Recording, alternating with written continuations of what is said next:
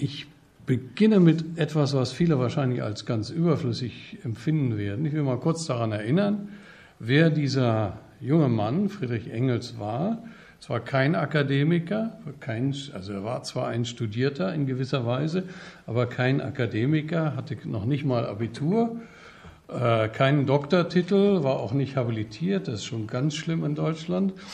Äh, und er war ein Fabrikantensohn aus gutem Hause, stammte aus einer alteingesessenen, sehr respektierlichen, wohlhabenden industriellen Familie, Fabrikantenfamilie in dem äh, in Barmen, was heute zu Wuppertal gehört.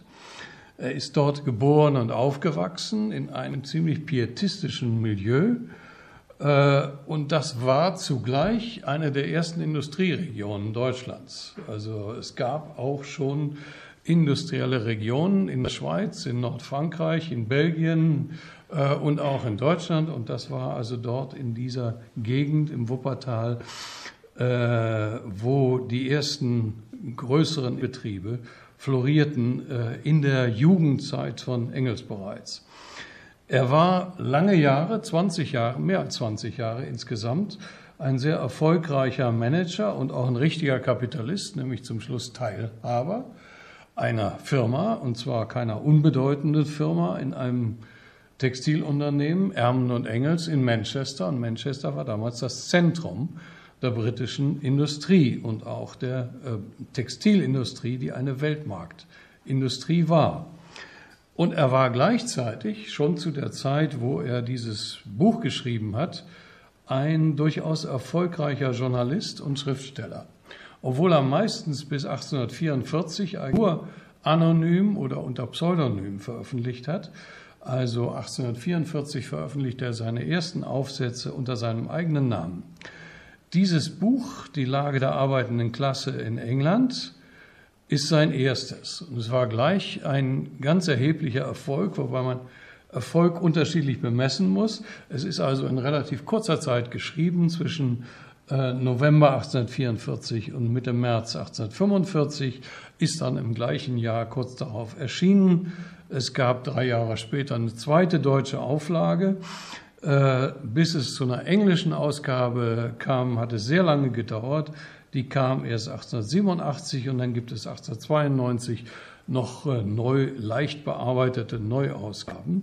Es war aber trotzdem ein Erfolg weil es wurde ernster wahrgenommen. Es wurde auch rezensiert und es wurde sogar von den Ökonomen und es wurde von der äh, etablierten Qualitätspresse auch zur Kenntnis genommen, denn damals wusste man sehr wenig über äh, England, äh, die industrielle Revolution und so weiter. Es gab zwar traditionell äh, im deutschen Bürgertum eine gewisse Anglophilie und auch eine gewisse Bewunderung für den äh, technischen Standard und den geschäftlichen Erfolge der Länder. Also mit Nachdruck auf England, äh, das war durchaus verbreitet, auch unter deutschen Intellektuellen gab es immer den Kampf zwischen Frankophilen und Anglophilen, aber beide waren vertreten. Insofern war die Neugier auf genauere Kenntnis über England und die äh, äh, dortigen Zustände äh, ausgesprochen groß. Und deswegen sprangen alle auf dieses Buch, weil solche Sachen hatten sie noch nicht gehört und noch nicht gelesen. Ähm, der junge Engels, der das geschrieben hat, war äh, jemand, wie gesagt, ohne Abitur, der musste seine Schulkarriere abbrechen. Er hat auch, er hat eine Ausbildung zum Industriekaufmann gemacht. Er war zweieinhalb Jahre in, hat davor schon im väterlichen Betrieb in Barmen gelernt. Dann hat ihn sein Vater zum ersten Mal äh, nachdem er ihn schon vorher immer mitgenommen hat. Es hatte also einige Vorteile, äh, der älteste Sohn des Fabrikanten Friedrich Engels zu sein. Der nahm ihn mit auf Reisen und der junge Engels kannte also die Schweiz und Italien und äh, Frankreich und große Städte und war auch schon einmal in England gewesen, in London und Manchester jedenfalls 1842, 44 hat ihn sein Vater dorthin geschickt weil er war inzwischen beteiligt an einer großen Baumwollspinnerei der Firma Erm und Engels. Und dort sollte der junge Engels seine Ausbildung zum Industriekaufmann, würde man heute sagen, vervollständigen, sollte richtig lernen, wie so ein großer, auch internationaler Betrieb lief. Davor ist er kurz beim Militär gewesen und hat aber diese Militärzeit äh, als junger Mann aus gutem Hause in einer ausgesprochen privilegierten äh, Situation durchgebracht, als einjährig Freiwilliger und als solcher kriegte er Geld von zu Hause, konnte in einer eigenen, eigenen Wohnung leben, war also eigentlich kaum eingespannt, eingespannt in den Kasernendienst, in Kasernendisziplin und nutzte seine freie Zeit zum Studieren. Besuchte also hier in Berlin ununterbrochen Vorlesungen, studierte alles Mögliche, unter anderem auch Ökonomie. Also das, was damals äh, nicht Ökonomie hieß, sondern Kameralistik. Das war der gängige Ausdruck dafür. Er hat also an der Berliner Universität in seiner Zeit auch Vorlesungen über das, was damals an Ökonomie gelehrt wurde, äh, sich angehört, war Gasthörer und hörte sehr viel Geschichte und Philosophie. Ähm, und als Schriftsteller und Journalist hatte er sehr früh einen äh, guten Namen, war gleichzeitig ein ausgesprochen sportlicher junger Mann also der konnte schwimmen und reiten und fechten. Damals war das wichtig für jeden jungen Mann aus gutem Hause. Nicht nur Marx hat Duelle gefordert, sondern auch Engels. Das machten die ohne weiteres. Die hatten also noch einen sehr alt, äh, altväterlichen Begriff von Ehre, persönlicher Ehre. Und dazu gehörte, dass man sich notfalls auch schlagen musste. Das hat er auch gemacht. Er war ein ausgesprochenes Sprachtalent zu der Zeit noch nicht zur vollen Blüte gekommen, aber in späteren Jahren, vor allen Dingen seinen letzten Lebensjahrzehnt, ist ihm das sehr zu Pass gekommen. In Engels las ungefähr äh, 24, 25 verschiedene Sprachen, keine asiatischen, aber fast alle europäischen Sprachen, auch äh, türkische Sprachen, Sanskrit und so weiter. Ähm, er war in jeder Hinsicht ein Self-made, ein Autodidakt, ein Self-made Intellektueller, brachte sich alles Mögliche selbst bei und hatte da auch überhaupt keine Hemmungen, sich was anzueignen. In diesem, in Manchester, wo er gelandet ist, das hieß damals Cottonopolis. Also Cotton ist die Baumwolle, das war die äh, Metropole der Baumwolle, der Baumwollindustrie, der englischen Textilindustrie. Und dort hat er sich äh, zum ersten Mal zwischen 42 und 44 länger aufgehalten, dann später 20 Jahre lang, also bis 1870, zwischen 1850 und 1870. Und dann ist er sogar Börse geworden. Damals war die Börse völlig anders als heute. Man musste also persönliches Mitglied sein. Die Börse gehörte ihren Mitgliedern. Also dann war man wirklich Mitglied der ökonomischen Elite, auch der sozialen Elite an Ort und Stelle. In so einer Stadt, die vollständig von der Industrie beherrscht war, wie Manchester, war das zugleich die soziale und politische Elite, die Leute, die an der Börse zugelassen waren. Äh, und Engels wurde also relativ früh schon Mitglied der Börse. Äh, er war später Teilhaber dieser Textilfirma und hat in seinem letzten Jahr sogar noch als Unternehmensberater gearbeitet. Er wusste also unglaublich viel in späteren Jahren von wie ein großes, äh, durchaus international orientiertes Export, Import betreibendes Textilunternehmen funktionierte. Äh, der hat das von der Pike auf gelernt. Er war also richtig Kommis. Er zeichnete sehr gern. Hier sieht man also eine Selbstkarikatur von Engels. Der junge Mann da hinter dem Schreibpult ist Engels, wie er sich selbst äh, gezeichnet hat. So sah sein, sein Arbeitstag aus. Er hockte da und schrieb also Korrespondenzen, äh, kaufte Baumwolle ein, verkaufte die Produkte äh, äh, seiner Firma. Und er hatte eine besondere Rolle, weil sein Vater ihn sozusagen als seinen Vertrauten und Stellvertreter an Ort und Stelle betrachtete. Ähm, und er hat also in allen möglichen Funktionen gearbeitet. Engels wusste wirklich was vom Geschäft und davon hat sein Freund Karl Marx unglaublich profitiert, denn immer wieder hat er Engels um Rat gefragt und immer wieder bekam er diesen Rat. Engels war, und das zeigt diese Karikatur, das stellt er sich nämlich selber wiederum dar, und zwar als rauchender, faulenzender junger Mann in der Hängematte. Er war gleichzeitig ein Rheinländer, ein richtiger Bon vivant, also ein Mann, der das Leben genießt in vollen Zügen. Er gehörte zur guten Gesellschaft, passte da auch prima hinein und beteiligte sich an allem, hat eigentlich so ein Leben geführt. Das ging so weit, dass er also an Fuchsjagden der guten Gesellschaft äh, in Manchester teilnahm. Äh, das kostete natürlich erheblich viel Geld. Er hatte auch, das war einer seiner praktisch sein einziger richtiger Luxus. Der hatte mal ein Reitpferd. Das musste man haben, beteiligte sich dann an dieser Art von sportlichem Vergnügen, das er auch sehr genoss, äh, das typisch Upper Class ist. Also das so wie, na, selbst Golf spielen ist heute nicht so Upper Class wie das Reiten und das gibt's übrigens immer noch äh, in Großbritannien. Ähm, aber er war eben zugleich auch ein Schriftsteller, Journalist und ein Sozialist, ein Aktivist, kann man auch sagen, hin und wieder. Also in Manchester ein richtiges Doppelleben, ne? äh, was ihn auch ziemlich viel Kraft gekostet hat.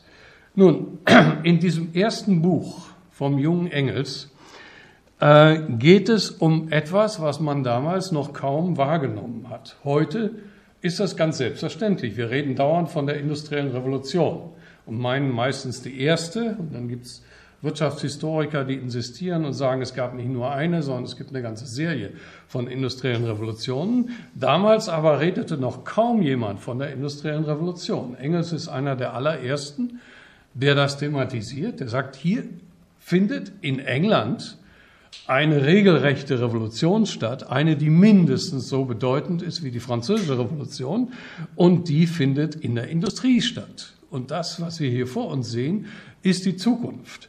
Das ist eine moderne, auf Fabriken gegründete, äh, basierende Industrie, die Textilindustrie. Hier entstehen die ersten Fabriken und Fabriksysteme. Äh, hier entsteht auch zum ersten Mal eine völlig neue Art von Arbeitern, nämlich Fabrikarbeitern, Industriearbeiter. Das haben wir bisher auch noch nie gesehen. Äh, es entstehen die ersten Fabrikstädte. So etwas hatte es noch nie gegeben. Manchester war das klassische Beispiel dafür, der Typus der modernen Industriestadt, eine Stadt, die vollständig von der Industrie, der großen Industrie geprägt wird. Gleichzeitig geht alles unter, was wir bisher kannten.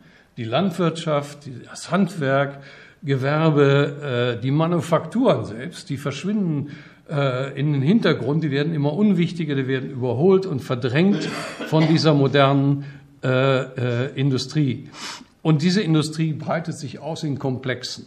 Das fängt an mit der Textilindustrie, dann kommt der Kohlenbergbau, der moderne Kohlenbergbau, kommt Eisen und Stahl, Maschinenbau, die Eisenbahnen, die Hightech-Industrie dieser Zeit. Das waren die Eisenbahnen. Nicht die Computer, die gab es noch nicht, sondern Eisenbahnen, das der Top äh, von Technologie, äh, den man haben konnte. Im Fokus dieses Buchs, es hat eine klare Konzentration auf ein Teilthema, obwohl der gute Engels eigentlich viel unglaublich ehrgeizig war. Er wollte ursprünglich viel mehr. Er wollte eine richtige, umfassende äh, Sozial- und Wirtschaftsgeschichte Englands schreiben.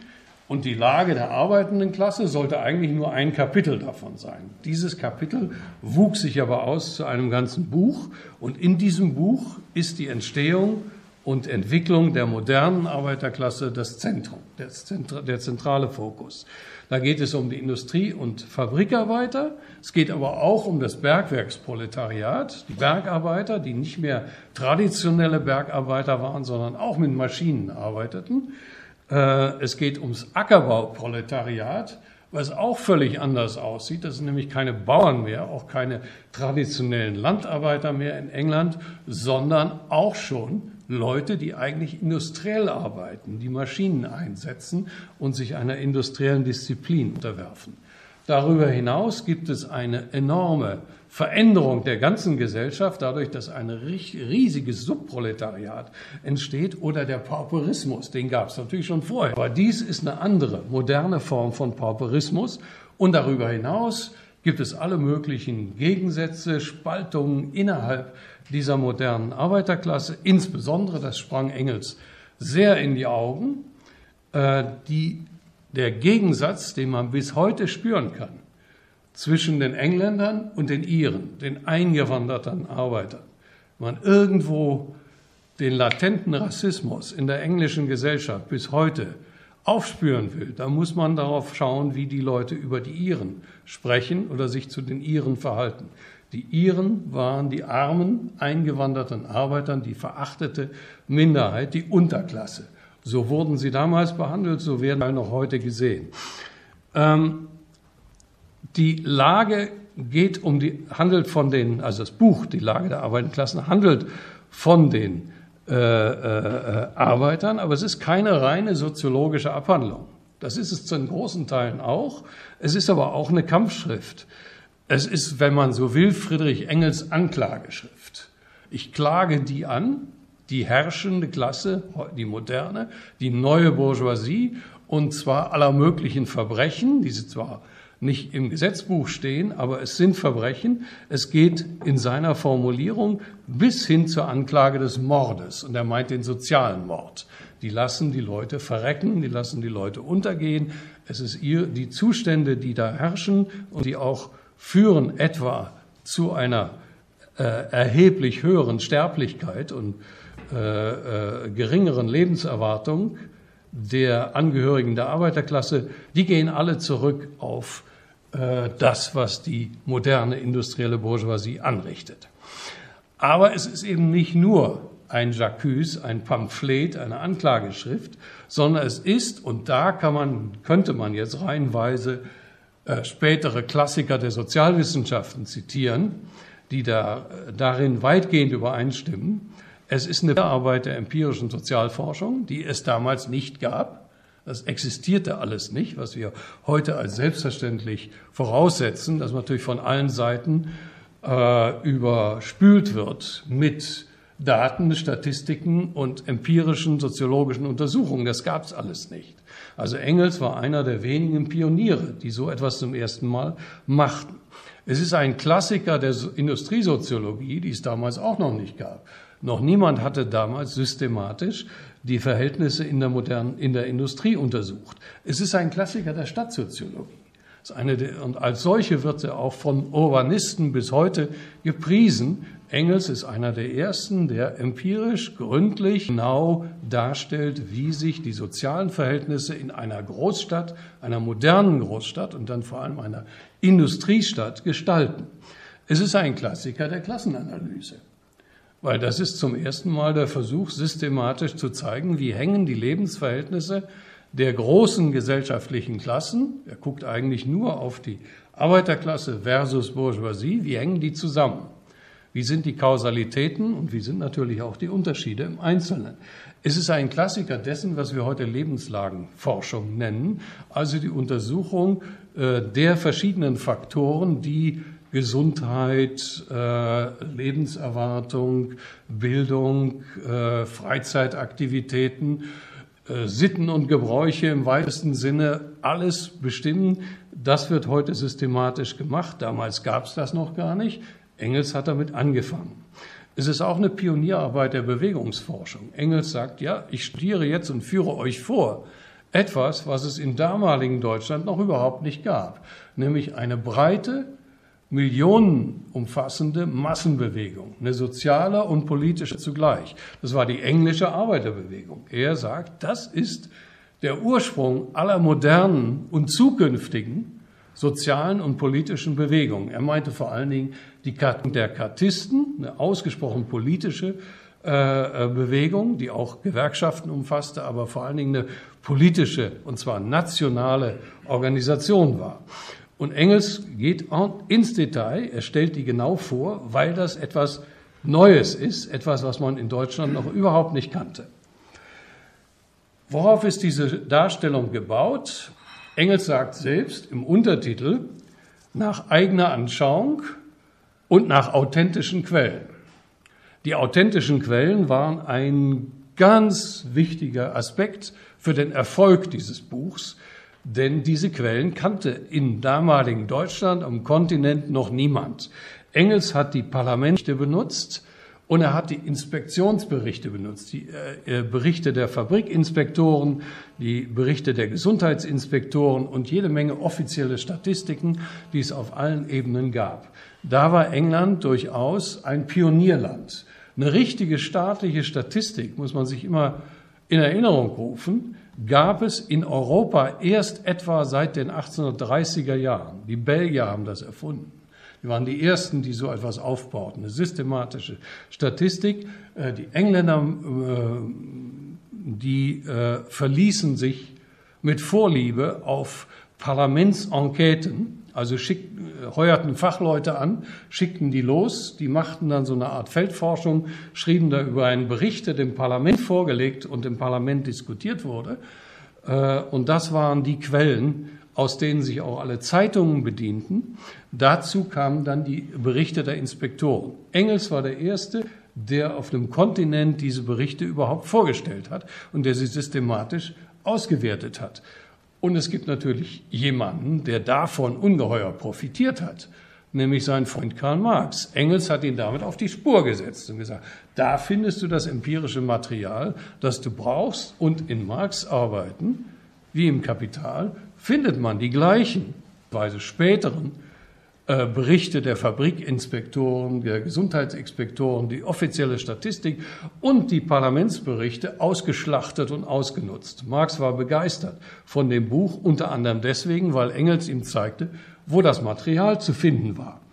Engels hat jede Menge zeitgenössische Literatur benutzt, eine ganze Reihe von Leuten, die euch heute vermutlich nichts mehr sagen. Peter Gatzko, John Wade, äh, den Eugène Buret, der damals eine Berühmtheit war. Einer der wenigen, der äh, eine Studie gemacht hat über Pauperismus in französischer Sprache. Also Sozialwissenschaftler, Ökonomen kannten das, aber es war natürlich keine populäre Literatur. Der Engels nennt, er zitiert sie auch, er ist allerdings längst nicht so genau, wie man das heute äh, verlangt, schon von Studenten. Das ist ihm auch, wird ihm auch von heutigen Autoren, heutigen Kritikern vorgeworfen, dass seine Zitierweise nicht so ganz den heutigen Standards entspricht. Das ist richtig.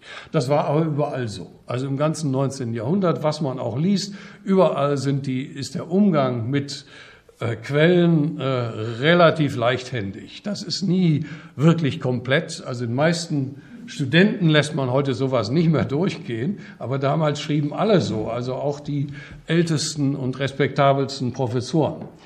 Engels hat darüber hinaus auch jede Menge Zeitungsberichte benutzt, auch Reportagen. Er hat sich auch unterhalten mit Leuten, die solche Reportagen machten. Und all dieses Material war völlig unbekannt. Jetzt kommt aber noch etwas hinzu, seine eigene Anschauung. Äh, das ist natürlich idealisiert, wie all diese Zeichnungen, aber so ungefähr kann man sich das vorstellen. Er war natürlich ein gut gekleideter junger Mann, unmittelbar erkenntlich als Bourgeois, der in die Arbeiterviertel hineinging. Er betrieb also so etwas, wenn auch unsystematisch, wie Feldforschung. Er guckte sich die Sachen genau an, äh, er machte keine systematischen Befragungen. Also heutige Soziologen, wo ist denn dein Fragebogen und wo, wie hast du den ausgewertet? Das hat er nicht gemacht. Er hat sich aber unterhalten mit vielen Leuten. Äh, er hat so etwas gemacht wie teilnehmende Beobachtung, weil er traf die Leute ja auch in dem Betrieb, in dem er arbeitete, als Manager, als Korrespondent. Er sah das also täglich. Ähm, er hat etwas betrieben, was man heute, also jedenfalls, ich, ich habe ja lang genug Studenten beigebracht, wie man forscht. Man nennt sowas Expertengespräche. Ja, man holt sich Leute ran, die was verstehen von der Sache und dann unterhält man sich mit denen und protok protokolliert. Das heißt ein Expertengespräch. Und ob ich nun mit einem Minister rede oder äh, mit einem Schub oder mit einem äh, äh Fabrikarbeiter, macht überhaupt keinen Unterschied. Der Fabrikarbeiter ist Experte für die Verhältnisse in der Fabrik. Und wenn ich mich mit dem ausführlich unterhalte und ihn befrage über die Zustände in der Fabrik, ist das ein Expertengespräch. Also eine auch heute vollständig anerkannte Methode. Möglicherweise hat Engels auch das gemacht, was man heute eine Fokusgruppe nennt. Das heißt, man spricht nicht mit einem, sondern man spricht mit mehreren. Man hat also, was weiß ich, ein halbes Dutzend Indust äh, Fabrikarbeiter oder man hat Fabrikarbeiter aus mehreren äh, Betrieben zusammen und unterhält sich mit denen. Das nennt man eine Fokusgruppe. Man kann dann auch eine Kontrastgruppe dazu bilden. Also all diese Sachen, die er höchstwahrscheinlich auch gemacht hat, treibt man heute auch, nur man hat einen offiziellen Namen dafür und man macht etwas mehr Brimborium darum. Wer hat ihm dabei geholfen? Engels hat, und Also da muss man wieder eine Frau nennen, so wie man bei Marx auch nicht oft genug erwähnen muss, kann, dass seine Frau ihm enorm geholfen hat mit seiner Arbeit. Bei Engels war das seine Frau, seine irische Freundin, äh, Mary Burns, äh, von der er auch sagt, sie hat mir geholfen, sie hat mich sozusagen in die Arbeiterviertel hineingeführt und in Kontakt gebracht mit den Leuten, was auch wichtig war, denn ohne sie als Führer nicht so leicht Zugang zu den Leuten gefunden. Also er hat das sehr, sehr klar, die Schuld, äh, die Dankesschuld, äh, das, was er ihr schuldete, hat er sehr klar benannt. Und das sollte man dabei nicht vergessen. Er hatte auch sehr viele andere Kontakte. Er hat also mit vielen Arbeiterführern, mit Journalisten, mit äh, Funktion, nicht mit Funktionären, mit Aktivisten der Kartistenbewegung, Funktionäre hatten die noch nicht, äh, mit Aktivisten der kartistischen Bewegung hat er auch gute persönliche Kontakte. Also er hat mit vielen gesprochen, aber sicherlich war Mary Burns für den Zugang zu der Arbeiterbevölkerung in Manchester äh, außerordentlich wichtig. Nun, Cotonopolis, Manchester war die erste moderne Industriestadt der Neuzeit. Äh, eine Stadt, die sozusagen nur eine Funktion hatte, die gesamte Textilindustrie zu bündeln die ganze Region drumherum, Lancashire, äh, trägt noch heute die Spuren davon, war eine der allerersten richtigen Industrieregionen. Aber im Unterschied zu etwa dem Wuppertal, wo es alle möglichen kleinen Städtchen und Dörfer gab, war Lancashire eben dominiert von der Metropole äh, in der Mitte, fast in der Mitte, das war Manchester. Also alles konzentrierte sich an einem Ort und alles ging ein, äh, auf einen Ort. Engels hat auch jede Menge anderer Städte besucht, äh, beschrieben, Material darüber angeführt. Äh, es gab auch eine Reihe von anderen Fabrikstätten, aber nur äh, ähm, und vor allen Dingen gab es die vielen kleinen Industriestädtchen, die es heute noch gibt, in, in Lancashire, im Norden und im Süden und überall um, um Manchester herum. Aber Manchester war das Zentrum. Und Manchester wird auch in dem Buch am ausführlichsten behandelt. Es gilt auch heute unter Historikern, Wirtschaftshistorikern als der Archetypus einer modernen Industriestadt. London zum Beispiel ist nie eine richtige Industriestadt gewesen, obwohl es ab und zu auch Industrie gab in, in London. London war immer eine Handelsstadt, äh, ein Finanzplatz und eine Residenz und alles Mögliche, also hatte verschiedene Funktionen, aber die Industrie war nie dominant. Berlin ist ein bisschen anderer Fall. Ne? Berlin war zeitweilig in der Tat eine richtige Industriestadt, wenn auch das nie, nie die einzige Funktion war. Hier sieht man den Plan von Manchester, den Engels benutzt hat. Äh, Manchester war unter anderem eine rasend schnell wachsende Stadt. Äh, Gegenstücke dafür findet man gegenwärtig nur in der Volksrepublik China. Also Städte, die mit diesem Tempo expandieren. Und was da expandierte von dem mittelalterlichen Kern, den man hier schwer erkennen kann. Also irgendwo in der Mitte gab es, äh, aber durchschnitten von der Eisenbahnlinie, die dort auch eingezeichnet ist, gibt es einen mittelalterlichen Kern. Drumherum gab es vor dieser Zeit, 20 Jahre davor, noch alle möglichen Dörfer. Die waren inzwischen alle eingemeindet. Also Manchester hat sich ausgebreitet und hat all diese Industriedörfer sich einverleibt, sodass das ein zusammenhängender Komplex war, äh, der dominiert wurde von äh, Fabrikanlagen. Dabei muss man sich vorstellen, dass diese Fabrikanlagen in der Größe, auch in der Höhe und in der Ausdehnung alles übertrafen, was also höchstens noch vergleichbar mit mittelalterlichen Kathedralen, ne, die auch Riesengebäude sind, mittendrin äh, zwischen lauter kleinen Häuschen. Diese ersten riesigen Fabrikgebäude waren auch im Vergleich zu den Häusern, Wohnhäusern drumherum, Riesendinger, nur eben nicht Sakralbauten, sondern Industriebauten. Und die dominierten alles. Äh, dazu kamen neue Symbole wie die, wir werden sie gleich nochmal sehen, die schönen Schornsteine. Hier sieht man Engels mittendrin. Das ist ein Foto aus der Zeit, etwas umstritten, ob das wirklich, also ich bin nicht ganz sicher, Wolf wird mich sicher gleich verhauen deswegen, äh, ob das tatsächlich die Fabrik von Ermen und Engels ist aus der Zeit. Also die Historiker, die mir das gezeigt haben, sagen, das sei es gewesen. Also so könnte sie jedenfalls ausgesehen haben, die äh, äh, Baumwollspinnerei. Und hier vorne, also hinter dem Zaun, da verläuft die Eisenbahnstrecke, die ist immer noch da. Äh, das war also äh, der Ort, in dem sich Engels fast täglich aufgehalten hat. Hier ist etwas, was für Manchester in der Zeit enorm wichtig war und was für Engels auch ein Hauptthema ist seiner Beschäftigung mit der Stadt, nämlich das, was man auf soziologisch nennt, soziale Segregation. Also diese Absonderung, wenn man so will, der verschiedenen sozialen Klassen und Schichten. Und das war besonders extrem äh, die räumliche Trennung der sozialen äh, in der Stadt zwischen Arbeiter- und Armenvierteln auf der einen Seite, dann den Industriebezirken und den Vierteln, wo die gute Gesellschaft wohnte.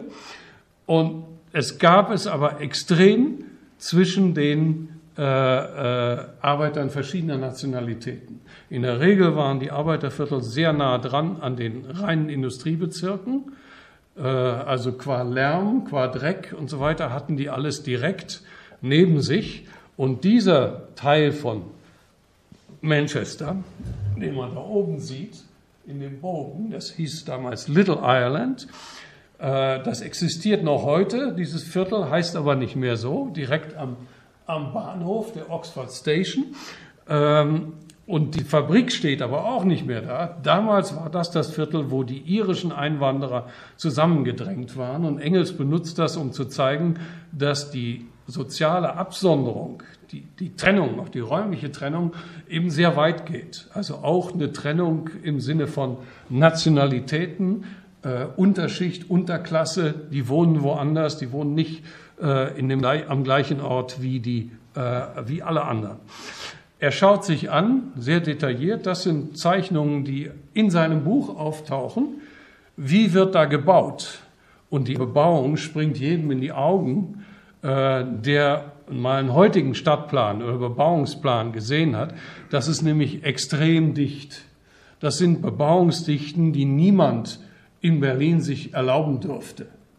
Also die ganze Bau, da hat man das sämtliche äh, äh, Autoritäten der Stadt am Hals, wenn man sowas versuchen würde. Das ist absolut verboten heutzutage. Damals gab es diese Bebauungsdichten, die sind also dicht bei 90 Prozent. Praktisch die gesamte Fläche wird bebaut. Hier ist ein Beispiel dafür, da ist ein anderes. Also wie dicht aufeinander diese Häuschen gebaut waren und wie gedrängt die Leute tatsächlich wohnten. Das ist für Engels einer der Aspekte der Lage der modernen Industriearbeiter. Und was er also en Detail beschreibt, sind völlig überfüllte Wohnungen, äh, eine de facto Überbevölkerung, wo niemand ein eigenes Zimmer hatte, wo also ganze Familien in ganz kleinen küchenartigen, ja, eine Art Küche wohnten, wo, man, wo es also sowas wie ein eigenes Klo gab es nicht. Es gab es auf dem Gang, eigenes fließendes Wasser gab es vielleicht einmal im ganzen Haus und die äh, Häuser hatten alle sehr dünne Wände, man hörte alles, sie waren sehr leicht gebaut, sie waren feucht, dunkel, unbeheizt, Kleinstwohnungen. Also Zustände, die man heute nirgendwo mehr akzeptieren würde. Die würden sofort abgerissen, derartige Häuser. Folge davon, aber nicht nur davon, sondern natürlich auch der Nähe, der, der, der Tatsache geschuldet, dass die, die direkt neben den Industrieanlagen äh, äh, standen, war die schlechte Luft. Also Luft war richtig dreckig und schwer zu einzuatmen. Es gab kein sauberes Trinkwasser, ein Riesenproblem noch heute im Weltmaßstab. Aber damals war das überall. Mitten im zivilisierten Europa hatten große Teile der Bevölkerung keinen Zugang zu sauberem Trinkwasser, waren deswegen auch ständig krank. Ne? Äh, es gab keine funktionierende Kanalisation, das ist zweite Hälfte des Jahrhunderts, wo das was die Römer schon hatten, ja, eine richtige, anständige Kanalisation, wiederentdeckt wurde, weil es nämlich Massenepidemien gab in all diesen übervölkerten äh, modernen Großstädten. Darauf reagierte man dann endlich, viel zu spät, indem man sozusagen sowas wie eine Kanalisation wieder aufbaute. Damals und vor allen Dingen in den armen, in den Arbeitervierteln gab es das nicht. Es gab auch keine Müllabfuhr. Der Müll wurde einfach auf die Straße geworfen. Ne? Die Leute mussten das selber organisieren. Deswegen hervorragender Nährboden für alle möglichen Krankheiten. Es gab kaum sanitäre Anlagen. Es gab einen enormen Lärm, ständige Lärmbelästigung eigentlich. Äh, und all das zusammen führt dazu, dass die Lage dieser Industriearbeiter ausgesprochen wenig beneidenswert war. Engels schildert die in wirklich düsteren Farben und völlig zu Recht. Also alle Sozialhistoriker heute sagen, das trifft in großem Maße zu. Äh, das Material stützt das. Das ist eine durchaus treffende Darstellung. Wegen dieser starken Darstellung, wo Engels überhaupt also nie zurückscheut vor äh, drast, zum Teil drastischen Urteilen, wird die Lage der arbeitenden Klasse meistens gesehen als ein Buch ohne Theorie, als, was aber ein Missverständnis ist. Darauf will ich kurz hinweisen, nämlich Engels entwickelt sogar entwickelt erheblich das, was er kurz davor schon mal äh, vorgetragen hat, nämlich in seinem allerersten Beitrag zur Kritik der politischen Ökonomie, geschrieben 1843, veröffentlicht 1844, das heißt die Umrisse zu einer Kritik der Nationalökonomie erschien in den deutsch-französischen Jahrbüchern und beeindruckte den alten Marx ungemein. Und das gab ihm auch eigentlich den Anstoß, sich nun mal aber ganz kräftig auf den Hosenboden zu setzen und politische Ökonomie zu studieren. Engels war derjenige, der ihm da vorangeht hat. Marx auch immer sehr klar anerkannt und gesagt. Nun, Engels knüpft in der Lage in diesem Buch, was eigentlich aussieht wie eine empirische Beschreibung und wie ein Pamphlet, äh, sehr direkt an, an das, was er davor schon, ein Jahr davor schon äh, gemacht hat, an äh, Kritik der Ökonomie, äh, und zwar vor allem im Kapitel über die Konkurrenz.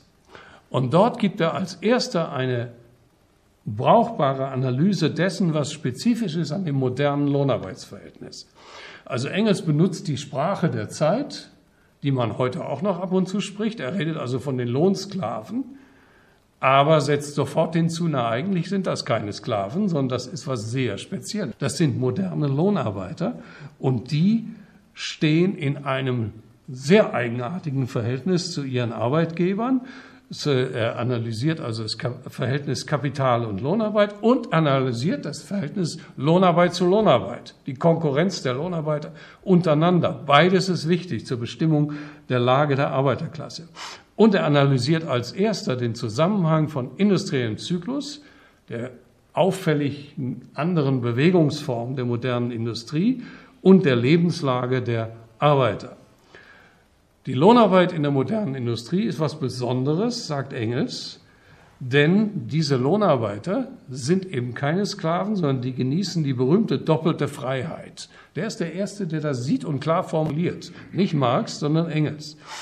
Äh, es handelt sich um eine Form der Abhängigkeit, in der man aber ein ganz erhebliches Maß an, so sagt er, ausdrücklich wirklicher Freiheit genießt. Äh, es ist zum Teil Schein, diese Freiheit, aber eben nur zum Teil. Es ist auch wirkliche Freiheit. Die modernen Lohnarbeiter haben unter anderem die Freiheit, sich einen anderen Arbeitgeber zu suchen oder auszuwandern oder abzuwandern oder den Beruf zu wechseln. Alles möglich. Kann man sagen, das ist reiner Schein, aber eben nicht nur. Und genau auf diese Amts stellen sowohl Marx als auch Engels ab. Wenn sie meinen, dass die modernen Lohnarbeiter eine Klasse sind, äh, von Leuten, die in der Tat zu historischen Aktionen fähig sind. Dann berufen sie sich immer auf ihre doppelte Freiheit. Engels ist der Erste, der die ganz eigentümliche Transaktion auf dem Arbeitsmarkt analysiert. Mit der haben wir heute noch Schwierigkeiten.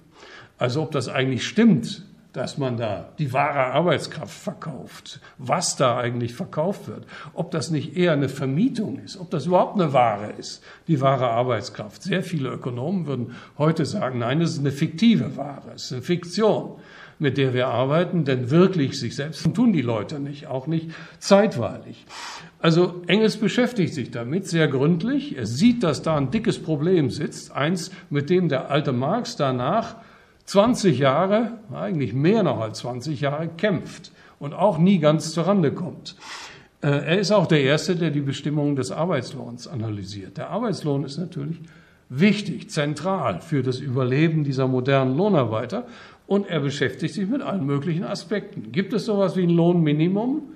Im modernen Kapitalismus? Kann es das überhaupt geben? Wenn ja, wer, wer, bestimmt das? Gibt es ein Maximum für die Löhne? Kann man das angeben? Sind das ökonomische Gesetze oder sind es politische Interventionen, die das bestimmen? Gibt es sowas wie einen Durchschnittslohn, wie alle Ökonomen sagen? Ja, klar, statistisch gibt es den. Aber hat er irgendeine ökonomische Bedeutung? Er sieht sogar das berühmte, später bei Marx betonte historische und moralische Element, des Arbeitslohns. Arbeitslöhne sind je nach Zivilisationsgrad verschieden. Und er bezieht sich nicht auf verschiedene Gesellschaften, sondern auf die englische Gesellschaft. Insbesondere die höher qualifizierten Leute, die, die Techniker, die Ingenieure, die es auch gibt, die Spezialisten, zum Beispiel die Reparaturspezialisten, die Leute, die die Maschinen am Laufen halten, die haben in seinen Augen schon einen höheren Zivilisations, müssen was lernen. Wir müssen zum Beispiel elementar ein bisschen Mechanik verstehen, ein bisschen Mathematik verstehen und so weiter. Also haben die ein anderes Lohnniveau. Das kann man erklären. Äh, Engels geht noch weiter und analysiert etwas, worüber wir uns bis heute streiten, nämlich die Institution des Familienlohns, dass von einem Einkommen mehrere Leute leben und was daraus folgt. Äh, er analysiert das in der Situation, wo es normal war, für die Industriearbeiter, dass die Männer arbeiteten, die Frauen arbeiteten und die Kinder arbeiteten. Ja? Also es ist, der Lohn kommt aus verschiedenen Bestandteilen. Die, es gibt einen Frauenlohn, es gibt einen Männerlohn, es gibt einen Kinderlohn, die hängen alle und zusammen ergeben die, müssten die eigentlich ergeben, die Subsistenz einer Familie. Aber das funktioniert nicht, aus allen möglichen Gründen. Also auch, auch auf diese Details der Lohntheorie geht Engels ein in diesem Buch. Und er analysiert wieder und wieder die Konkurrenz der Lohnarbeiter. Konkurrenz um Löhne und Beschäftigung, warum die Löhne und die Beschäftigung schwanken, warum es sowas gibt wie Über- und Unterbeschäftigung äh, der Arbeiterbevölkerung, warum es sowas gibt wie Arbeitslosigkeit, was ein völlig modernes Phänomen ist. Unbegreiflich auch für die Zeitgenossen, ne? dass man gesunde Leute hat, qualifizierte Leute, die gerne arbeiten wollen, aber sie dürfen nicht, sie können nicht, sie finden keinen Job. Ja, das betrachtet Engels auch als einen sozialen Skandal, gleichzeitig als ein also zentrales Element dieser modernen Industriegesellschaft, dieser Lohnarbeitsgesellschaft, in der so etwas möglich ist. Ähm, er sieht auch schon die verschiedenen Formen der Arbeitslosigkeit. Die kommt nicht nur aus der Konjunktur, aus den Schwankungen des Zyklus, die ist auch technologisch bedingt. Auch sowas gibt es schon. Äh, und er skizziert als erster, lang vor Marx, die Theorie der industriellen Reservearmee gegen die damals dominante, prominenteste Theorie überhaupt, die malthusche Bevölkerungstheorie, die schlicht und einfach besagt, die Bevölkerung, die Gesamtbevölkerung zu schnell wächst für äh, die Basis, für die Nahrungsbasis, also die Produktivität in der Agrikultur äh, oder in den Produktionszweigen, die Lebensmittel herstellen, die kann nicht mithalten mit dem Tempo, äh, mit dem die Bevölkerung wächst. Das war damals sozusagen die Bibel. Für praktisch alle hielten das für selbstverständlich. Etwa so wie heute fast jeder für selbstverständlich hält, dass alle Probleme der Rentenversicherung mit einer demografischen Entwicklung zu tun haben. Ne? Was auch Unsinn ist. Aber also damals wurde der maltusche Unsinn geglaubt vollständig und Engels argumentiert dagegen und sagt, dieses Phänomen der Überbevölkerung, Arbeitslosigkeit hängt zusammen mit dem Phänomen der industriellen Reservearmee und die hängt wiederum zusammen mit einem etwas, was vollständig neu war und modern, der industrielle Zyklus, der Krisenzyklus, der 1815 begann genauer gesagt 1825, aber seither kommt er immer und immer wieder. Das ist also ein äh, nachweisbares Phänomen, über das sich auch alle Zeitgenossen einig waren, zumindest darüber, dass es etwas Neues war und sehr auffälliges. Ähm, langfristig meint Engels, ja, also dieser, äh, die relativen Löhne, die werden sinken, äh, bis für auf einige Spezialisten, wir kommen gleich nochmal darauf zurück, dass es einigen Leuten doch noch besser geht auf die Dauer nach Engels Ansicht.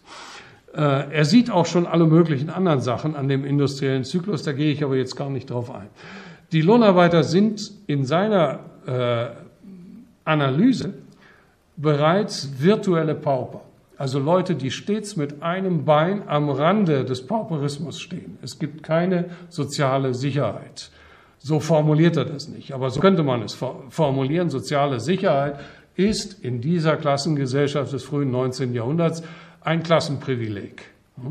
Die Erfindung der Sozialversicherung, des Sozialstaats war der Versuch, das Klassenprivileg zu durchbrechen. Das kommt dann heute wieder voll zurück.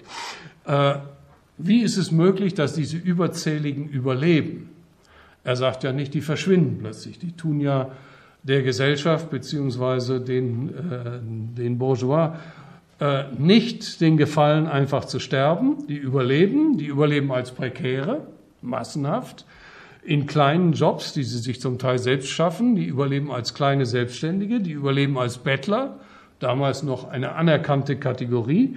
Äh, die überleben als kleine Kriminelle, und zwar in Massen, das, was Marx später das Lumpenproletariat nennt. Auch das war ein damals gängiger Terminus, keine Bosheit, besondere Bosheit von Marx oder von. Oder sie überleben als offizielle Arme.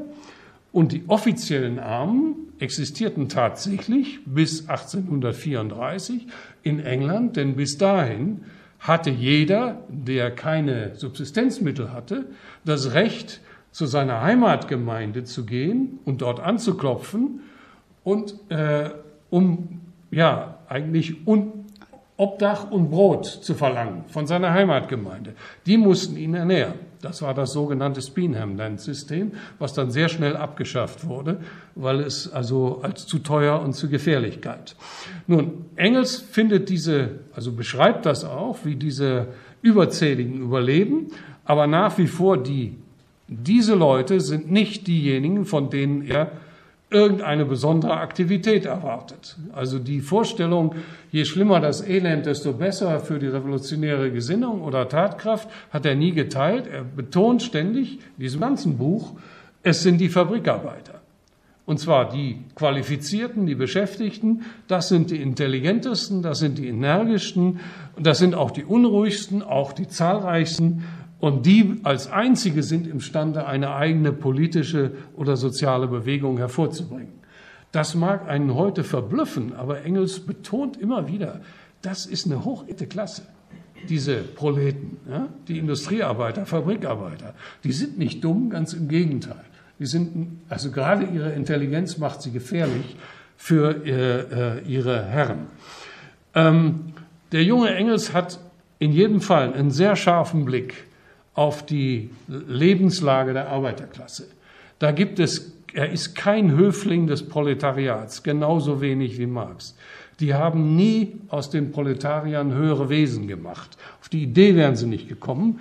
Engels geht ein auf die Arbeitsbedingungen, auf die Unsicherheit der Lebenslage, auf die Wohnverhältnisse, auf die äh, Ernährung, auf die Kleidung, alles ist nicht vom Besten, ganz im Gegenteil. Heute gar nicht gut. Er geht ein auf Bildung und Erziehung. Da hapert es auch überall. Äh, er geht ein auf ihr Familienleben, sagt, das ist überhaupt kein Familienleben. Die Familien fallen auseinander.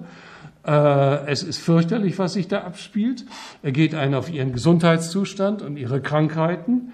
Er beschreibt die Trunksucht, was ein Standardthema war schon der frühen englischen Arbeiterbewegung und sich dann durchgezogen hat ins 19., 20. Jahrhundert hinein. Die, die äh, sozialistische Arbeiterbewegung war immer der größte Feind der Trunksucht. Also Drogen waren, um die ging es noch gar nicht, sondern es ging immer da ums Saufen. Und man versuchte mit allen Mitteln, äh, die Leute vom Saufen abzuhalten, ihnen beizubringen, dass das also der Untergang sei. Engels beschreibt das gnadenlos. Die sind tatsächlich, also da werden Alkoholiker in Massen herangezogen unter diesen Lebensbedingungen. Er beschreibt ihre Gewalttätigkeit und Brutalität. Das sind keine netten Leute, überhaupt nicht. Ja, es ist fast so, als wäre er in einem Arbeiterviertel aufgewachsen und wüsste genau, dass man sich da jeden Tag seines, seiner Haut wehren muss. Äh, er beschreibt auch ihre rohe Sexualität. Ich finde das überhaupt nicht schön, wie die da miteinander umgehen, Männer und Frauen. Äh, er beschreibt die Kriminalität. Ja, das sind jede Menge Kleinkriminelle. Die versuchen es mit allen zu überleben. Nicht alle, aber relativ viele. Äh, er sieht auch, ja, das sind eigentlich sittenlose Leute. Die pfeifen auf Moralität, die pfeifen auch auf Recht und Gesetz. Es gibt aber Gründe dafür, warum die sich so äh, verhalten. Also er schildert sie durchaus nicht als bessere Menschen, betont aber immer wieder gerade dieser Kern, diese Fabrikarbeiter, das sind hochintelligente Kerle, also Männer und Frauen, und von denen ist noch einiges zu erwarten. Äh, wie schlecht geht es den englischen Arbeitern? Ziemlich schlecht, meint Engels. Ihr Gesundheitszustand ist erbärmlich. Äh, ihre, also sie, sie leiden unter allen möglichen Krankheiten vor allen Dingen die Kinder. Deswegen ist die Sterblichkeit sehr hoch, hohe Kindersterblichkeit, die Sterblichkeit bei Erwachsenen viele Male höher als in den äh, guten Vierteln. All diese Sachen kann man, by the way, heute noch, und zwar auch in englischen Städten wie Leeds, wie Birmingham, wie Manchester, zeigen. Das ist so. Die Lebenserwartung in den verschiedenen Stadtvierteln, etwa von Manchester, wenn man sich rauspickt, die Armenviertel, die Arbeiterviertel, die Viertel der guten Gesellschaft, ganz klare Differenz der Lebenserwartung. Je besser man wohnt, je besser man gestellt ist, desto länger lebt man. Äh, das war damals so, das ist heute immer noch so. Er beschreibt ihren sozusagen Gemütszustand als Demoralisierung. Äh, auf die Dauer werden die von ihren Lebensumständen demoralisiert, aber er betont auch, da kommt sehr viel Widerstand. Äh, selbstorganisierter Protest, ähm, auch Reformversuche, Versuche, die eigene Lage zu ändern, äh, Selbsthilfe und Selbstorganisation. Die frühen Gewerkschaften, die Trades Unions, sind Selbsthilfeorganisationen. Ihre wichtigste Funktion ist, nicht in Streikkasse zu führen, sondern Geld einzusammeln für das Begräbnis. Das war nämlich die Angst, die kollektive Angst, äh, die größte Angst eigentlich all dieser Arbeiter, die meisten von denen sind noch gute Christen, dass sie als Arme irgendwo auf dem Acker verscharrt werden. Ja? Deshalb, was macht, machen die Trade Unions? Die sammeln Geld, erstens um das Begräbnis zu bezahlen, zweitens um die Witwen und Waisen zu unterstützen. Ja? Kommt einem heute auch komisch vor, aber zu Anfang ist das kein Streikfonds oder Streikorganisation, sondern das sind richtige Selbsthilfeorganisationen. Darum dreht sich alles, die natürlich auch ein soziales Leben zustande bringen. Ähm, Engels, der einen wachen Blick hat für alle Details, sieht auch sehr klar, dass es keineswegs allen Industriearbeitern schlecht geht.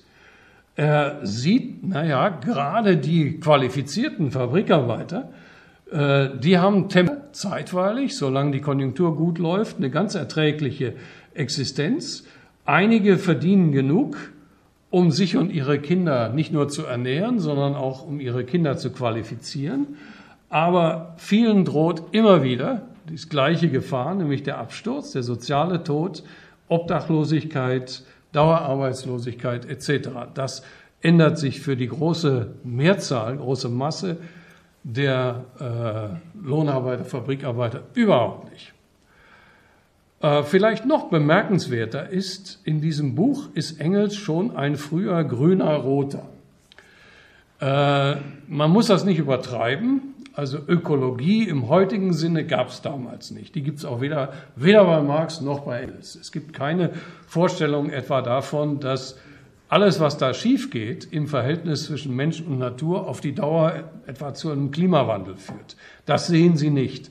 Was Sie sehr wohl sehen, ist die Art der Naturzerstörung, die regional und lokal stattfindet und die enorme Folgen hat. Äh, also Engels kritisiert sehr klar die ökologisch verheerenden Folgen des industriellen Kapitalismus da, wo er sie sieht, nämlich in Manchester, in Lancashire, in vergleichbaren Industrieregionen, also auch im Wuppertal. In, äh, und da kommt alles zusammen. Da kommt also Luftverschmutzung in großem Maße, Wasserverschmutzung, das betrifft alles, die Flüsse, die, es wird enorm viel Wasser verbraucht und verdreckt und wieder zurückgeschüttet in den Wasserkreislauf. Das geht also auch ums Grundwasser. Äh, es ist eine Bodenverschmutzung. Das ist vor allen Dingen die Linie, der Marx später folgt, vor allem die Erschöpfung der Fruchtbarkeit des Bodens durch systematisch betriebenen Raubbau, durch die moderne industrielle Agrikultur. Aber Engels sieht das auch schon ganz klar. Die verdrecken die Böden und zwar für Generationen. Da wird unglaublich viel Müll einfach in die Ecke geworfen und äh, ein Großteil der Stadt dann, Manchester in den Außenbezirken, ja, nicht so äh, Bruchbuden, Siedlungen auf Müllbergen, so wie man das heute in vielen Teilen der Welt, gerade in afrikanischen Großstädten, wunderbar besichtigen kann. Das gibt's alles noch heute. Es gibt also diese Abfallberge. Es gibt eine Landschaftszerstörung. Es wird alles kaputt gemacht. Also das Manchester, so wie das mal war, ein idyllisches Tal mit zwei Flüssen und einer alten mittelalterlichen Stadt, das ist alles weg. Das verschwindet im Rauch, das verschwindet in, hinter Wäldern von äh, ein Symbol der, des Industriezeitalters, den Schornsteinen. Witzigerweise sind die Schornsteine gebaut worden, eigentlich in einer guten Absicht. Mit der Idee, wenn man die Dinger nur hoch genug zieht, dann äh, wird der Dreck gut verteilt oben in der Luft. Dass der dann wieder runterkommt, das war niemand, noch niemandem so richtig klar. Äh, aber Engels beschreibt also auch das, diese Landschaftszerstörung, auch die Zersiedlung, die stattfindet und die Art und Weise, wie die Industrie beziehungsweise die Eisenbahn, die dazugehört zu diesem Industriesystem, wie die quer durch die Landschaft schneidet und die Landschaft total verändert. Dann der Raubbau, Raubbau an Ressourcen, der überall stattfindet. Also ob es um Brennstoff geht, wie Torf, Torfmoore oder um die Kohle, was auch immer. Es wird ein enormer Raubbau betrieben beziehungsweise fortgesetzt, denn auch England ist zu der Zeit schon entwaldet. Also die Wälder, die es da mal gab, sind alle schon längst abgeholzt. Deswegen hat man, ist man ja umgesprungen, übergesprungen auf die, auf die Kohle, weil es am Anfang der industriellen Revolution eine richtige Brennstoffkrise gab. Es gab nicht genügend Holzkohle. Man konnte nicht genügend Holz ran schaffen und nicht genügend Holz zu Holzkohle verarbeiten, um die äh, modernen Hochöfen, äh, Dampfmaschinen etc. zu betreiben. Deswegen die Idee, greifen wir doch auf Kohle zurück. Die haben wir in Massen und so verändert sich innerhalb weniger Jahre die gesamte Energiebasis der modernen Industrie. Also Engels sieht den Hang und er sieht zwischen Industrialisierung und massiver Umweltzerstörung, obwohl er es nicht in dem Umfang sieht oder im Sinne von ökologischen Systemen, so wie wir das heute sehen. Das, das würde also eine Überforderung darstellen. Da würde man ihm einfach zu viel in den Mund legen. Das konnte er auch nicht, weil das war auch nicht der, der Stand des äh, naturwissenschaftlichen Wissens damals. Was er aber betont, und da würden alle beispringen, ich übrigens auch, weil ich habe das sogar im Auftrag der EU machen dürfen, solche Studien über den Zusammenhang zwischen der Naturzerstörung, also der ökologischen ökologischen äh, äh, Niedergang, äh, der Störung von ökologischen Systemen und der sozialen Frage. Und die Antwort ist, war heute, in den, jedenfalls in den 90ern, als wir diese Studien gemacht haben, in, in, in Frankreich, in Spanien, in den Niederlanden, die Antwort war die gleiche, die Engels auch schon gegeben hat, 1844, 45. Die ärmsten Leute schlucken den meisten Dreck und die haben am meisten zu leiden unter der Umweltzerstörung, solange wir uns auf städtische äh, Agglomerationen beziehen. Also innerhalb dieser Industriestädte ist der Zusammenhang völlig klar. Äh, die, äh, in dem Fall die Arbeiterklasse, die Armen, äh, die äh, haben am meisten zu leiden unter der äh, Umweltzerstörung. Das ist also hier noch zu sehen. Da sieht man auch sehr schön die, die rauchenden Schlote, die das Symbol sind dieser frühen ersten, äh, ersten industriellen Revolution. Ähm, ein großer Teil des Buches geht über Bourgeoisie und Proletariat, also deren Verhältnis. Und Engels analysiert dort eine moderne Form der Herrschaft, der Klassenherrschaft, äh, und zwar mit einem sehr scharfen Blick darauf, wie die das eigentlich machen. Wie herrschen die Kapitalisten beziehungsweise die Bourgeois? Äh, wie weit ist diese Herrschaft des Kapitals eine anonyme Herrschaft, die Herrschaft ökonomischer Gesetze, oder ist es auch eine persönliche Herrschaft? Wie weit geht das? Ein Wunschthema kann man sich endlos darüber streiten mit marxistischen Philosophen, von denen heute die meisten meinen, Kapitalismus ist einfach anonyme Herrschaft von Sachzwängen und Gesetzen und mit persönlicher Herrschaft hat das gar nichts zu tun. Na, Engels sieht das anders. Der analysiert auch das Fabrikregime und dazu gehören die Fabrikordnungen, die es heute noch gibt. Ja, in jeder, jedem Unternehmen gibt es eine Unternehmensordnung, so, sozusagen eine private Gesetzgebung, obwohl die heute an die Leine gelegt ist. Es gibt den Mantel, es gibt also umfassende Gesetzgebung für die gesamte Industrie beziehungsweise für die Arbeitsbeziehungen. Das war zu Engels Zeiten völlig anders. In, jedem Fabrik, in jeder Fabrik konnte der Fabrikherr, der auch so hieß, äh, der konnte seine eigene Ordnung erlassen und das war ein, quasi ein privates Gesetz, das er innerhalb sein, mit samt privater Gerichtsbarkeit, er entschied auch darüber, äh, mit einem langen Katalog von privat äh, zugemessenen Strafen, also auch ein privates Strafsystem und alles das bestand in jeder Fabrik. Und Engels beschreibt das en Detail. Das ist so. Das ist also auch ein persönliches Herrschaftssystem. Das ist keineswegs nur der stumme Zwang ökonomischer Gesetze. Aber und dazu kommt dann noch politische Klassenherrschaft mittels des Staates und die soziale Herrschaft. Die Bourgeoisie ist eine hegemoniale Klasse. Die beherrscht die Gemüter, die beherrscht das Denken, die beherrscht die Wertmaßstäbe, die berühmten Werte der Leute, mit denen sie umgeht. Also diese Herrschaft ist sehr viel gefährlicher als alles, was vorher bestand. Der junge Engels hat einen sehr scharfen Blick auf diese englische Bourgeoisie, äh, die übrigens damals schon eine imperiale Klasse ist. Sie beschränkt sich keineswegs auf England, sondern dahinter steht immer auch der Machtanspruch, wir beherrschen die Welt, was damals auch noch mehr oder weniger zutraf. Also sie waren zumindest dabei, ihre Weltherrschaft auszuarbeiten, äh, auszubreiten. Es war in Engels scharfen Augen, und er kannte das aus eigener Erfahrung, es war kein Bildungsbürgertum, ganz im Gegenteil.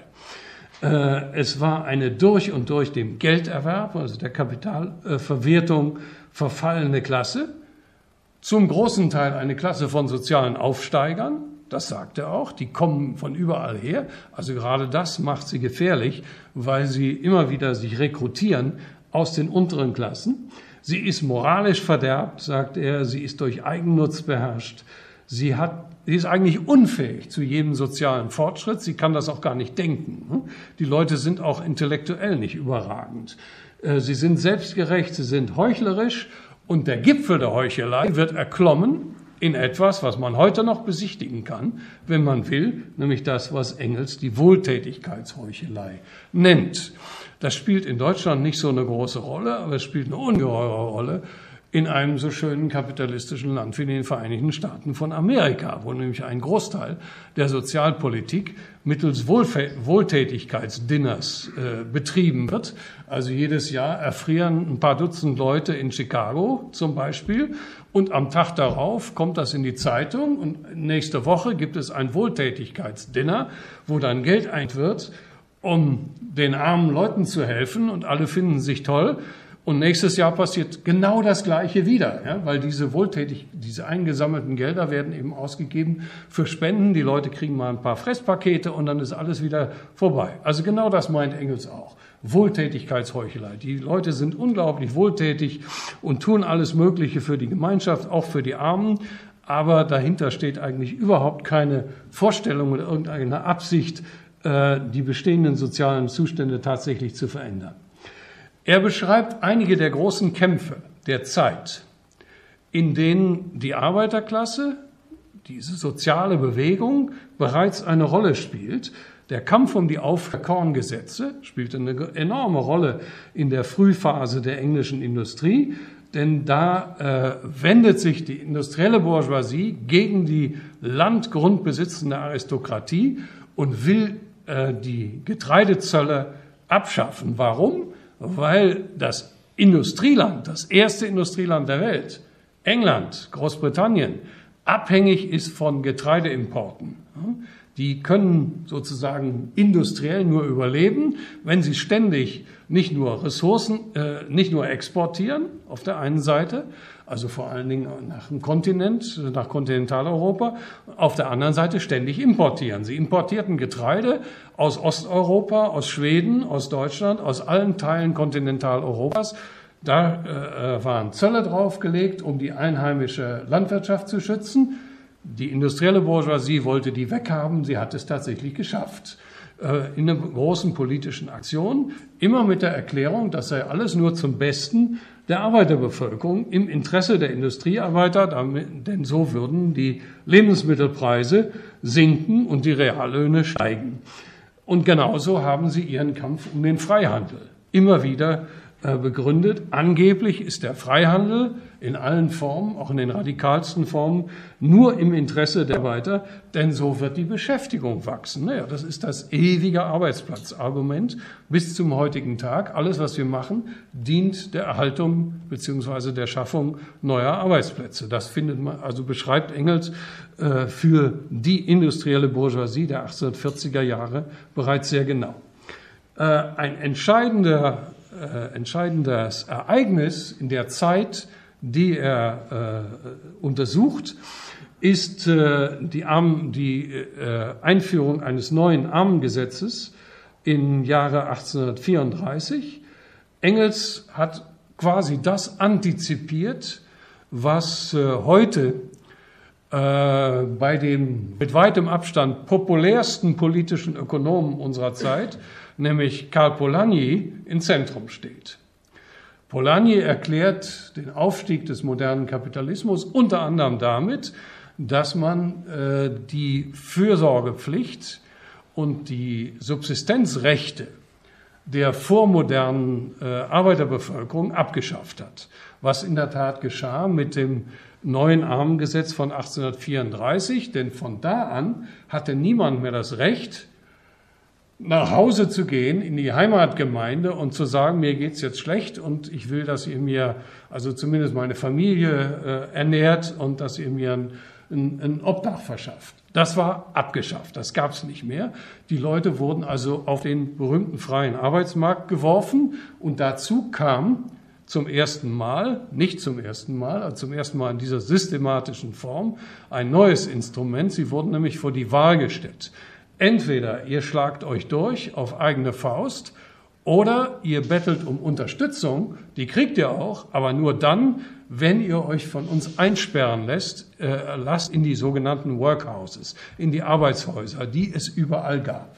Also dieses, die, die äh, England, die englische, ähm, englische Bourgeoisie hat sozusagen dafür gegeben, äh, und in vielen europäischen Ländern wurde das nachgeahmt. Dieses Regime der Arbeitshäuser äh, war sehr weit verbreitet. Ähm, damit zum ersten Mal hat man ein geschlossenes System, wo man nur noch ausbrechen kann. Also man kann noch kriminell werden, man kann auch abhauen, man kann auswandern, aber wenn man in dem Land bleiben will und man keinen Job findet äh, und nicht verhungern will, dann muss man sich dem Regime der Arbeitshäuser unterwerfen und das heißt, die Arbeitslosigkeit bedeutet, dass man seine bürgerlichen Rechte verliert, auch seine Freiheiten. Jemand, der sich ins Arbeitshaus setzen lässt, deswegen flüchteten die Leute auch davor und versuchten das mit allen Mitteln zu vermeiden, der wirklich jegliche Freiheit, also auch die Freiheit, um noch äh, selber zu verhandeln über einen neuen Job, einen neuen Arbeitsplatz, alles vorbei. Das war ein Zwangsarbeitsregime. Da wurden die Leute reingestellt, so wie etwa heute das US-amerikanische äh, Gefängnissystem, wo die äh, Leute, die da drin sitzen, äh, de facto alle Zwangsarbeit leiten, leisten in großem Stil. Also das ist einer der zentralen Veränderungen in Großbritannien, die Engels auch gebührend beschreibt, ins Zentrum setzt. Das ist nicht Karl Polanyi, das ist Engels, schon 1844, 45, der die Bedeutung dieser enormen, dieser veränderten Gesetzgebung sieht. Genauso sieht er die Bedeutung der Fabrikgesetzgebung, die nämlich in die andere Richtung geht. Auch das ist ein Anstoß für Marx gewesen. Denn im Kapital, in Marx-Schriften wird die Fabrikgesetzgebung äh, sehr gelobt, sehr gepriesen. Das ist für beide eine sehr wichtige Veränderung, die gerade zeigt, es ist auch möglich, äh, diese äh, modernen Lohnarbeitsverhältnisse zu regulieren. Die Fabrikgesetzgebung fängt 1802 an. Engels verfolgt das bis 1844. Marx setzt die Geschichte weiter später fort, also verfolgt weitere Entwicklungen. Und beide preisen das. Und sie preisen vor allen Dingen die Arbeit der Fabrikinspektoren, deren Berichte sie Engels als erster, Marx folgt ihm dann. Engels räumt ein, dass die Fabrikgesetze und die Arbeit der Inspektoren einige der schlimmsten Auswüchse, insbesondere bei der Kinderarbeit, in der Tat beseitigt hätten. Das war immerhin möglich. Und Engels gab hier den wesentlichen Anstoß für Marx weitere Arbeiten. In seinen letzten Jahren noch hat Marx äh, Material gesammelt über die Fabrikgesetzgebung in europäischen Ländern, in Belgien, in der Schweiz und so weiter, versuchte immer auf dem neuesten Stand zu bleiben. Das haben sie beide gesehen. Das steht auch in den äh, Statuten äh, und in der, in der Inauguraladresse der ersten Internationale, dass diese Fabrikgesetzgebung, damals war schon das zehn Stunden durchgeboxt worden, dass das einen wirklichen Bruch bedeutet mit der politischen Ökonomie äh, des Kapitals beziehungsweise der Bourgeoisie. Ja, Engels erwartet nun in dem Ganzen, dieses England ist reif für eine große soziale und politische Revolution.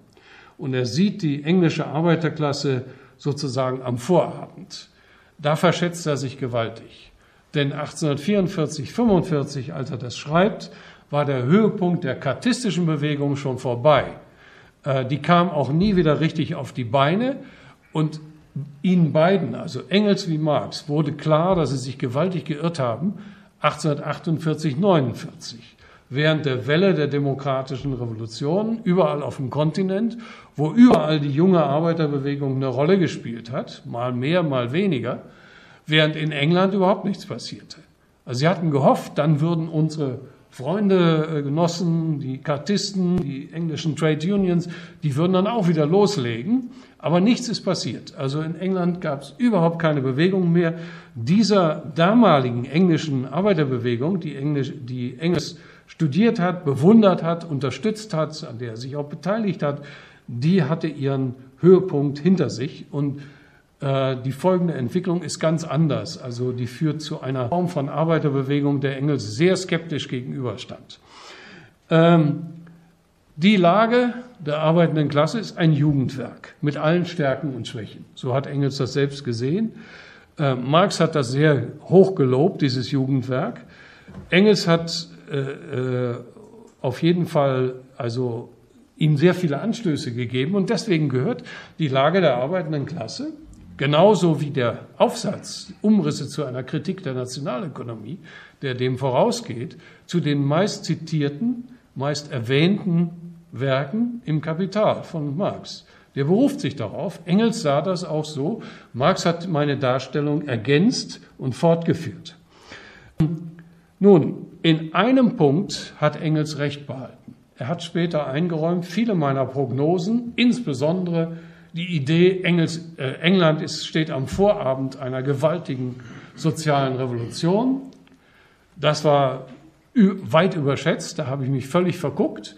Aber er hat in einem Punkt recht behalten. Auch das ist eine kühne Prognose, wenn man bedenkt, wann er es formuliert hat.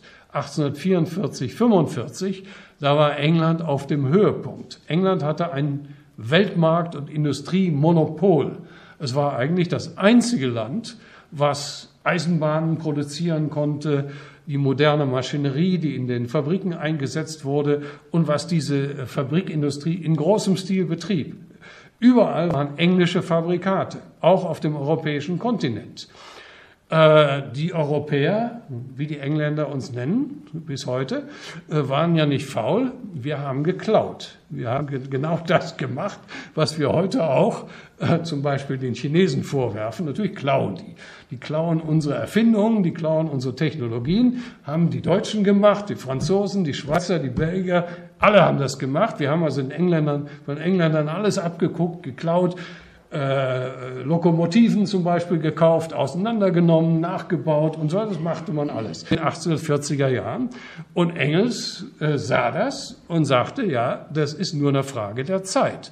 Auf die Dauer werden die Engländer ihr Industriemonopol und ihr Weltmarktmonopol verlieren.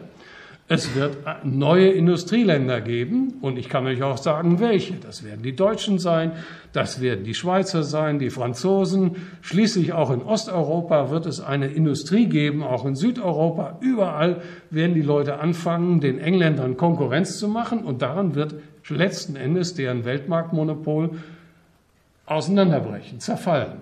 Er hatte sogar schon ein Land auf dem Schirm, was damals noch kaum jemand auf dem Schirm hatte, nämlich die USA. Er sagte, die Amerikaner haben auch nicht.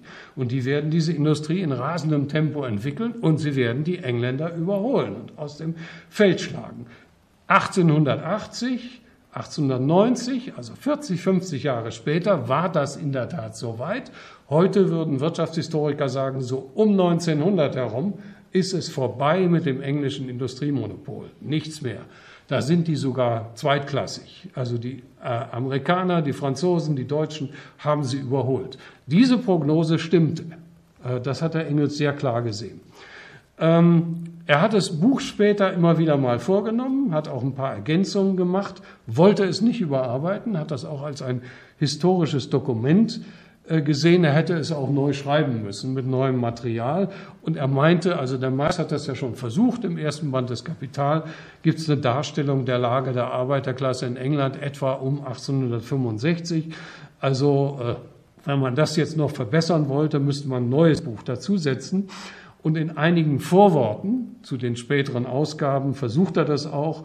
Es gibt auch einen kurzen Artikel von ihm aus dem Jahre 1885, wo er diesen Vergleich äh, versucht und versucht zu äh, festzuhalten, ähm, was sich inzwischen verändert hat. Betont, es gibt zeitweilig Veränderungen, Verbesserungen der Lage der Arbeit sogar für die große Masse, sogar dauerhafte Hebung, äh, aber die nur für die Fabrikarbeiter, also das, was in seinen Augen die Elite ist, die intelligentesten, die energischen, die auch am besten qualifizierten Leute, die schaffen das und dann die gewerkschaftlich Organisierten.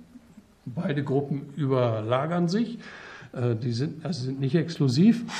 Äh, und das gelingt ihnen aber eben nicht der großen Masse. Der großen Masse gelingt das zeitweilig, äh, aber selbst während einer langen Expansionsperiode, sozusagen mit relativ kurzen, relativ sanften Krisen dazwischen, zwischen 1848, 1868 gelingt es auch der großen. Äh, und dann die große Depression, die 1873 anfängt, die verändert das überhaupt generell äh, dadurch, dass das äh, englische Industriemonopol an sein Ende kommt und insgesamt die Unsicherheit der Lebenslage für alle Gruppen der Lohnarbeiter in England zunimmt. Ja, das Buch ist auch kritisiert worden.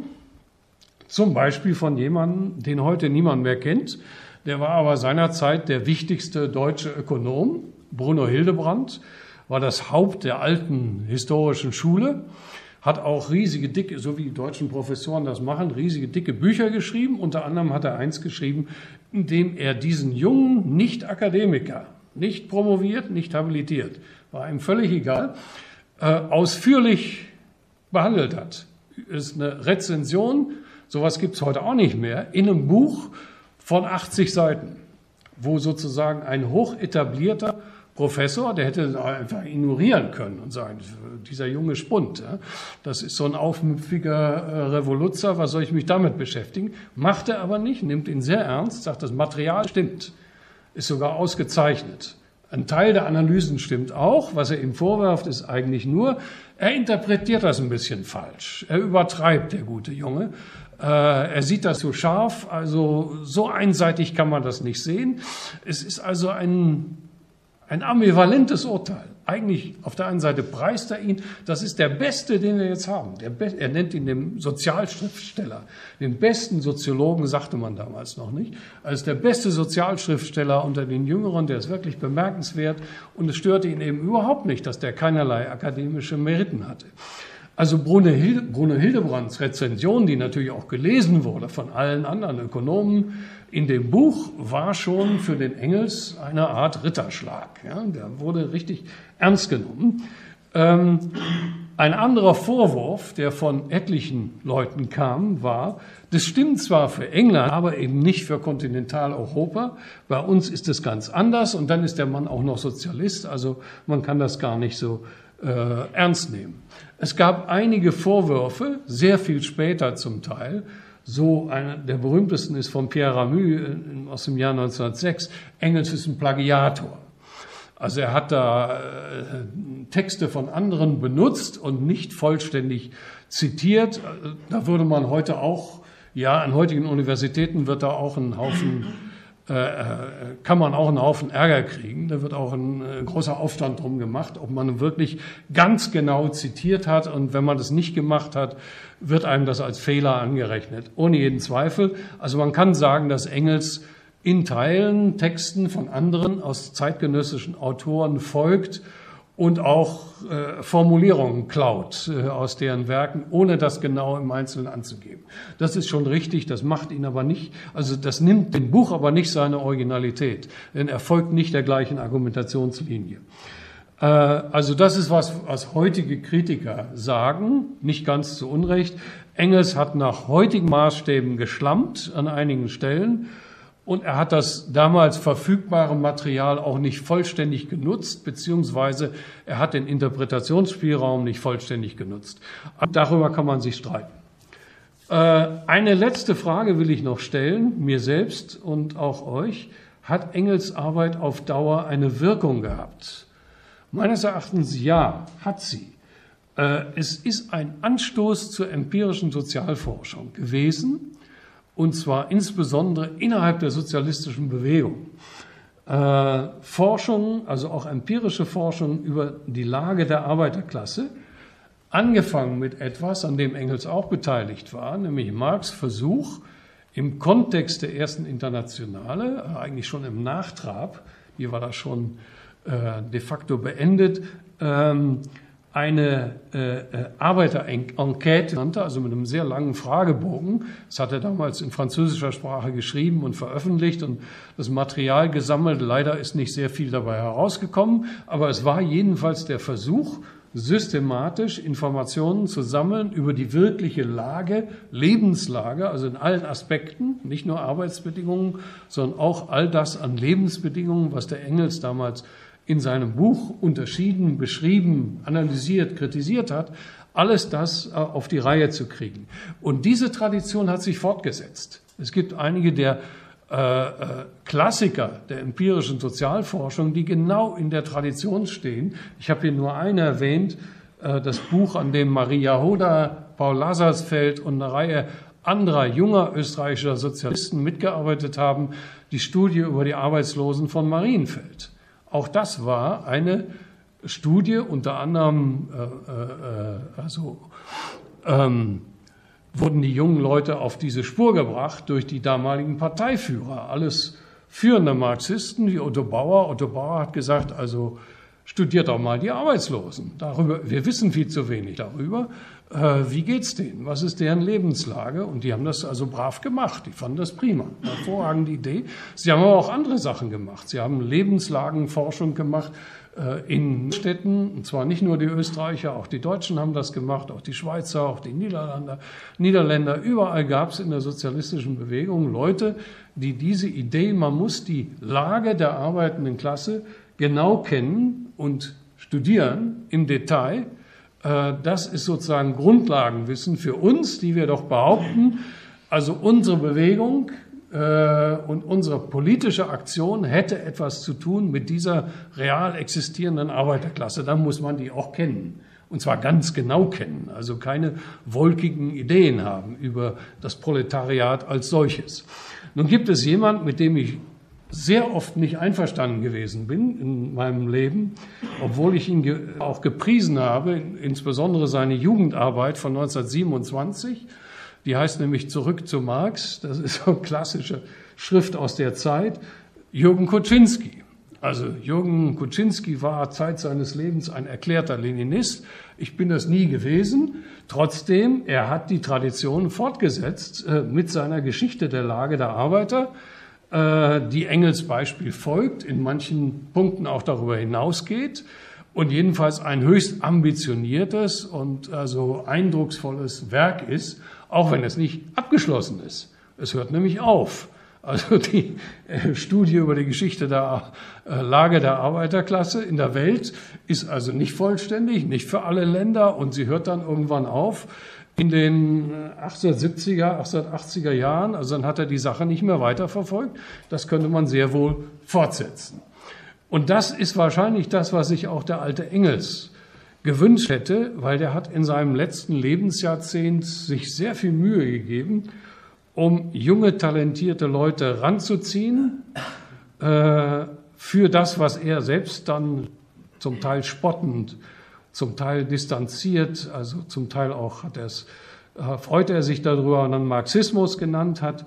Er wollte junge Leute dafür gewinnen und er wollte machen, unter anderem so kann man unsere gemeinsame Sache voranbringen mit derartigen Studien.